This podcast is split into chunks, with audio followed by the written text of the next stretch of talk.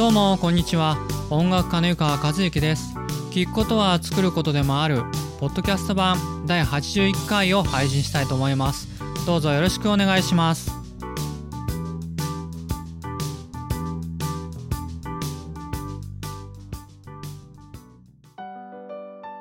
それでは今回のテーマは歌やアコースティックギターを上手に録音するコツ。歌やアコースティックギターを上手に録音するコツについてお話してみたいと思います。あのパソコンで録音する時のコツですね。あのもちろん、えー、昔ながらの MTR でも考え方は一緒だと思います。えー、そもそもですね、あの歌アコギともにですね非常に繊細な楽器ですねだからこそ録音する時のモニター環境やマイクあとはあのモニターカラオケですね。聞こえてくるカラオケなんかがとても重要だと思います。あのいつもこう普通に歌えてるのに録音の時だけなかなか思うように歌えないっていうことないでしょうか。えー、最終的にはですね僕のこの慣れの部分慣れの部分がですねすごく大きいと思うんですけれども、えー、それまでの慣れるまでをですねなるべく短く短い期間で慣れちゃうっていう方法というかコツがあるんでそれを今日はお話したいと思います、えー、余談ですけれども、えドラマはですねドラムのレコーディングはあのそこまで今回のコツのようなことは気にしなくていいと思います。割に大雑把なえー、モニタリングとかでも大丈夫だと思うんで、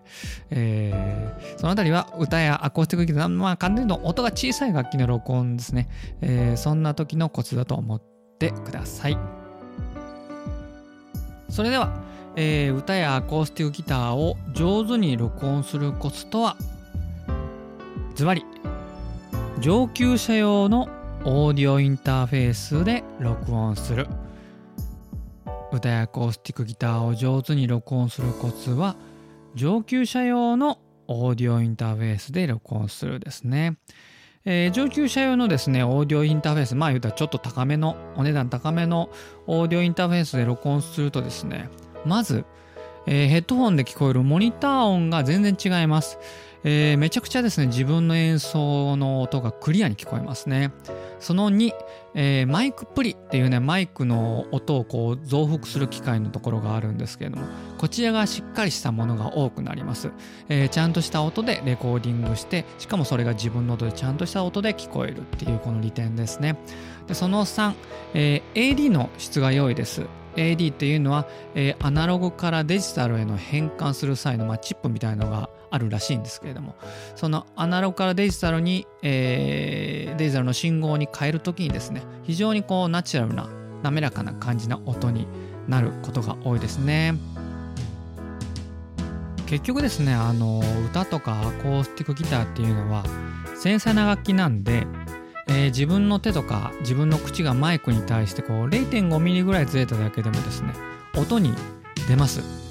あのお客さんはそんなことないんですけれども演奏している自分が分かりますね。でそれをねあのまあその辺りその細かいのを正確に録音をしてまた自分のヘッドホンにこうきちんと反映できる機械でないとなかなかその思った通りに弾けないっていうのは当然ですよね、えー、ざっくり言うとですねあのあのピントの合ってないというか自分の視力の合ってない眼鏡をかけて一生懸命こう針に糸を通すような感覚かなと僕は思いますね。ですからあのこれらの繊細な楽器はですねあの上級者用のワンランク上のオーディオインターフェースで録音するのをお勧めしたいと思います。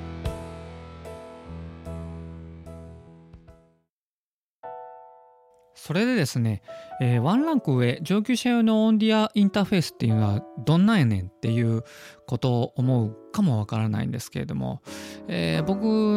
の分かる範囲の、え、情報というかお伝えしますけれどもあんまりね僕ねもう最近新しい機材知らないんですよ。だから多分時代遅れの情報かと思うんですけれどもまああのー、一応今でも売ってる商品だと思うんで一応僕が、えー、実際に自分で耳にしてえー、これぐらいだったらいいなと思った商品を、えー、ご紹介しますと、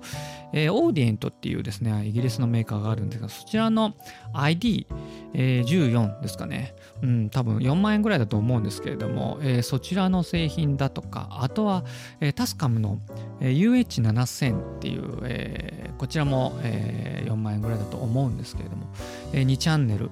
多分2チャンネル入力2チャンネルのアウトだと思うんですけれどもそれでまあ大体ざっくり4万円ぐらいの、えー、ものだと今時というか今時って言わないと多分23年前の情報だと思うんですけど、えー、いいかなと私は思います、えちなみにあの最近スマホでね、えー、ちょっと録音できるようにということで IK マルチメディアの iRig Pro Duo かなっていうのを、えー、買ったんですけれども、えー、いい音でした。あのー、確かに、えー、タスカムなんかに比べると出音が若干、えー、解像度が少し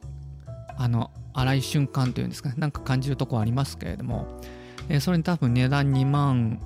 4 5千円だと思うんですけれどもその値段でそれぐらい出てマイクプリもあれだけクリアで録音できてっ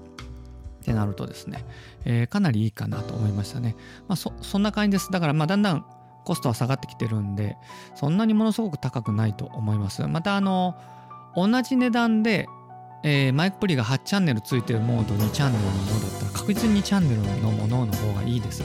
僕のようにドラム録音する予定がない方は極力ね、えー、2チャンネルでいいんで2チャンネルイン2チャンネルアウトでいいんでそれでなるべくいいものを買うとかねまあ実際でたくさん持ってたらインアウトあってあとはエフェクターボードも持ってたらあのある方がインアウト多い方がいいってあるんですけど実際もうこれだけプラグインが良くなってきて便利になってくるとなかなか外部の、え、音源だったりそのエフェクターだったりを使うっていうのはね僕のようによほど、え、そういうのにこだわりというかそういうのが面白く感じる人間でないと難しいと思うので、まあ、できるだけシンプルなものでできるだけお値段いいものみたいなところで、えー、一度やってもらうと多分ね10万とかも絶対ないです。あのある程度すぐいけると思いますので安い値段であると思いますのでぜひ参考にしていただけたらと思います。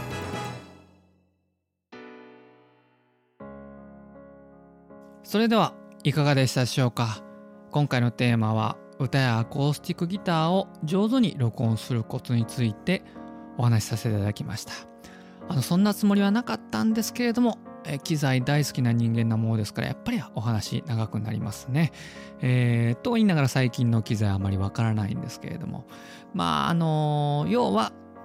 ちょっと機材買うコツになりますけどシンプルなもので値段がいいもの。えっ、ー、といろいろ例えばえー、っとサンプリングの録音の周波数が 192K とかなんとかありますけど